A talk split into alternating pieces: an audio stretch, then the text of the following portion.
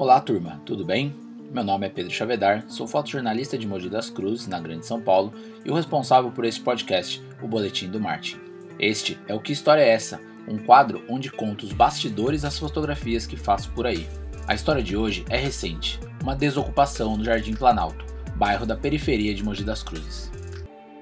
Era uma quinta-feira, mais precisamente 11 de março. Na época, eu era repórter de um site da minha região e cobria tudo o que acontecia no Alto GT, principalmente em Mogi das Cruzes. Acordei e dei aquela geral nas páginas e grupos do Facebook para ver se algo estava acontecendo. Chequei os e-mails e comecei a escrever algumas notas para o site. Um dia normal, uma quinta-feira qualquer. Até que vi pipocar no Facebook a live de uma mulher. Ela tinha publicado o vídeo em um dos vários grupos da cidade. A imagem estava meio ruim e mexendo muito, o som meio estourado e muita gente comentando. Ninguém sabia direito o que estava acontecendo. Achei estranha aquela live e parei para ver.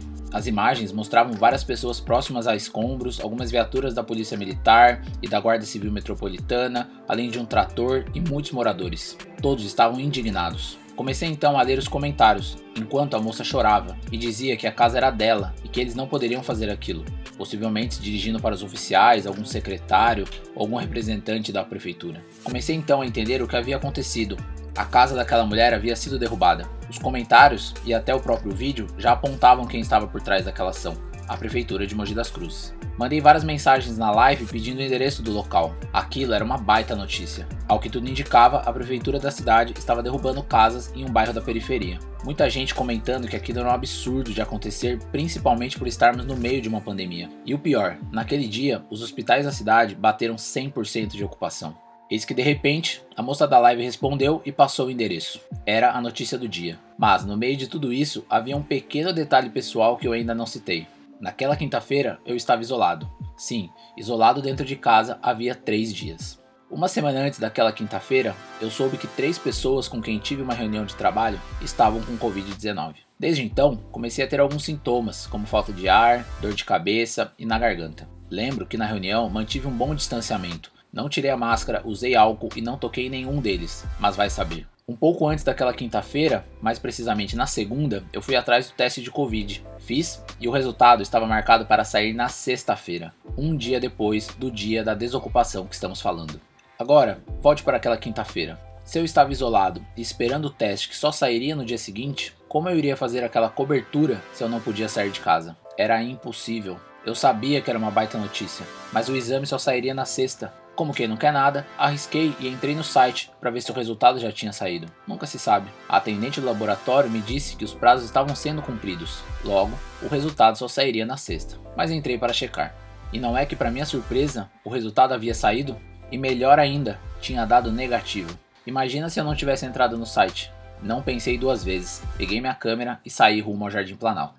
Antes de contar do fato em si, é importante contextualizar a questão política e habitacional em Mogi das Cruzes. A prefeitura da cidade trocou de mãos depois de mais de 20 anos do mesmo grupo comandando o município. O atual prefeito, Caio Cunha, do Podemos, foi um vereador ativo em seus dois mandatos. Ele começou sua carreira política na chapa do ex-prefeito Marcos Melo, do PSDB, mas, em determinado momento, passou a criticar a antiga gestão até se lançar candidato como oposição. Caio sempre se pautou por ser a mudança a partir de seu movimento político chamado Vamos Ocupar a Cidade e de uma comunicação bem digital e voltada para o público jovem.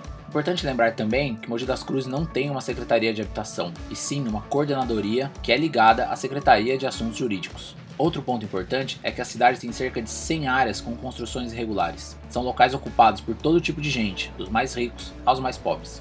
Por fim, e para entrar de vez na história da foto, quero lembrar que, no final de janeiro, houve uma ação da prefeitura, também junto com a GCM, com a polícia e com a Secretaria Municipal de Serviços Urbanos, para derrubar algumas casas na região do Oropó, outro bairro de periferia. Eu estive lá assim que os órgãos públicos saíram, e os relatos foram vários. Segundo o ex-vereador Rodrigo Valverde, não havia mandato judicial. A dona de uma das casas derrubadas disse sim que morava dentro. Havia relatos que os agentes da GCM jogaram os móveis na rua e que jogaram spray de pimenta no olho de uma criança. Soma-se a todo esse contexto algumas críticas que a prefeitura já vem recebendo nesses primeiros meses de mandato. Depois de você entender um pouco do contexto, vamos voltar para aquela quinta-feira, dia 11 de março. Cheguei no Jardim Planalto e já vi uma baita confusão. Muita gente andando para lá e para cá, gritaria, carros entrando e saindo, o clima realmente estava pesado. Para chegar ao local das demolições, precisei entrar em uma pequena rua que mal passava um carro. Quando cheguei, avistei cerca de quatro guardas municipais encostados no muro.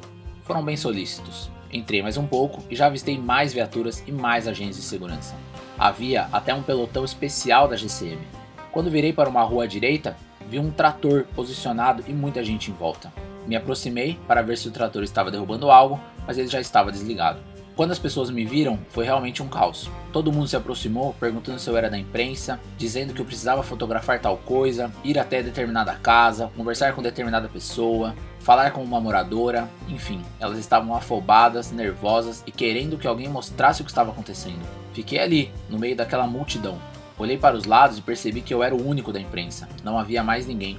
Os moradores devem ter visto em mim um salvador da pátria. Queria contar para todo mundo o abuso que elas estavam sofrendo.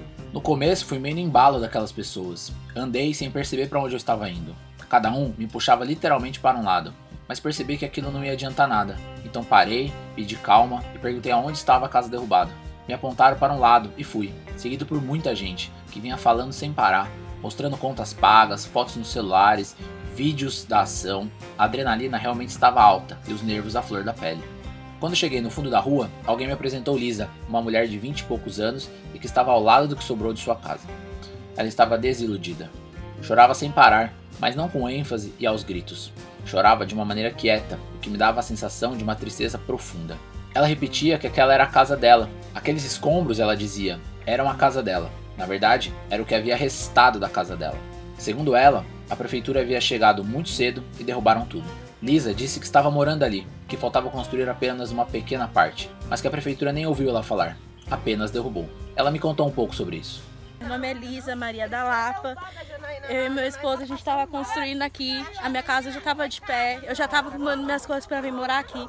Eles não me mandaram mandato, eles não me mandaram assistente social, eles não mandaram nada. Eles simplesmente destruiu tudo a minha casa. Tem cimento ali, tem material ali que eles quebraram tudo, moço, tudo. Eu pago aluguel, pago aluguel. Meu aluguel tá atrasado dois meses pra mim poder terminar e vir morar pra cá. Eles vieram e destruíram, moça. Eu não posso ficar no prejuízo. Quase 200, quase 20 mil reais de material jogado no chão que a gente nem tem condições de comprar. Foi tudo ganhado, moço. Tudo ganhado. E eles vieram e quebraram tudo, estragaram tudo minha casa. Eu tenho um menininho de 3 anos que tem bronquite, faz tratamento. E olha isso aqui? Tudo destruído, moço, tudo destruído. Naquela casa moravam Lisa, seu esposo Roberto e o filho Davi. O cenário era bem triste. Eu precisava registrar aquela destruição. Todo aquele cenário me lembrou muito os escombros de uma guerra, e realmente era uma guerra, mas dentro da cidade. Enquanto eu tentava entender o que havia acontecido, Lia ia andando em cima dos escombros, enquanto eu fotografava. Ao seu lado, seu filho Davi, sorridente, dizia que aquela era sua casa. Pedi então para tirar uma foto da família em frente ao que restou da casa. Ela pegou seu filho e cliquei. Perguntei pelo seu marido. Ela chamou Roberto, que também estava bem abalado. Pedi de novo para fotografar a família em cima dos escombros. Eles subiram e fotografei. Eu sabia que essa era a foto, uma família em cima dos escombros de sua casa. Lisa, na imagem, está bem cabisbaixa e olhando para o chão. Roberto mira a câmera, mas com um olhar perdido. Davi tem um leve sorriso. A escolha do preto e branco foi para dar mais dramaticidade à cena. Quando a gente fotografa, a gente sabe qual é a foto depois que faz. E eu sabia. A imagem rodou a cidade. Foram mais de 630 compartilhamentos no Facebook. Percebi que ela pautou o debate sobre o assunto. Tirando a modéstia de lado, acredito que, se não fosse essa imagem, a questão não teria o grande destaque e a força que teve muita gente soube do ocorrido por causa da imagem que eu fiz. Sobre a foto em si, houve algumas críticas. Um perfil sensacionalista no Instagram disse que um tal fotógrafo montou a cena e colocou a família em cima dos escombros. Sim, foi isso que aconteceu. Mas não vejo esse ato como um problema. O tom do post era bem sarcástico, dizendo que eu havia cometido um grande erro. Mas eu quis fazer aquilo, e eu não vejo esse ato como um grande problema. Meu objetivo era realmente chocar as pessoas que vissem a imagem e eu precisava passar a sensação do absurdo que estava vendo. Eu quis sim que a família ficasse exatamente ali. E vale lembrar que eu fiz a fotografia com o consentimento de todos. Não obriguei ninguém. Eu pedi e eles aceitaram. Alguns veículos de imprensa regional quiseram usar as imagens desse dia, mas não quiseram pagar pelo material. Logo, não publiquei o trabalho em nenhum lugar. Um site da região divulgou a foto dizendo que ela havia viralizado nas redes, mas com os créditos de outra pessoa. Conversamos, tentei vender, mas eles não tinham verba e preferiram tirar a reportagem do ar. Essa fotografia ainda foi usada para uma vaquinha online que ajudou as famílias. Quem também usou foram os movimentos de Jundiapeba por moradia e de luta nos bairros e vilas e favelas. Para mim, o que fica dessa foto é que às vezes a gente consegue mostrar a realidade e dar luz aos acontecimentos apenas com um clique. E se eu não fosse? E se meu exame de Covid tivesse dado positivo? E se a família estivesse em outro lugar da imagem? Será que teria a mesma força? Será que teria o mesmo impacto? A foto foi tão importante que a Lisa, a moradora daquela casa, hoje usa a imagem em seu WhatsApp e no Facebook.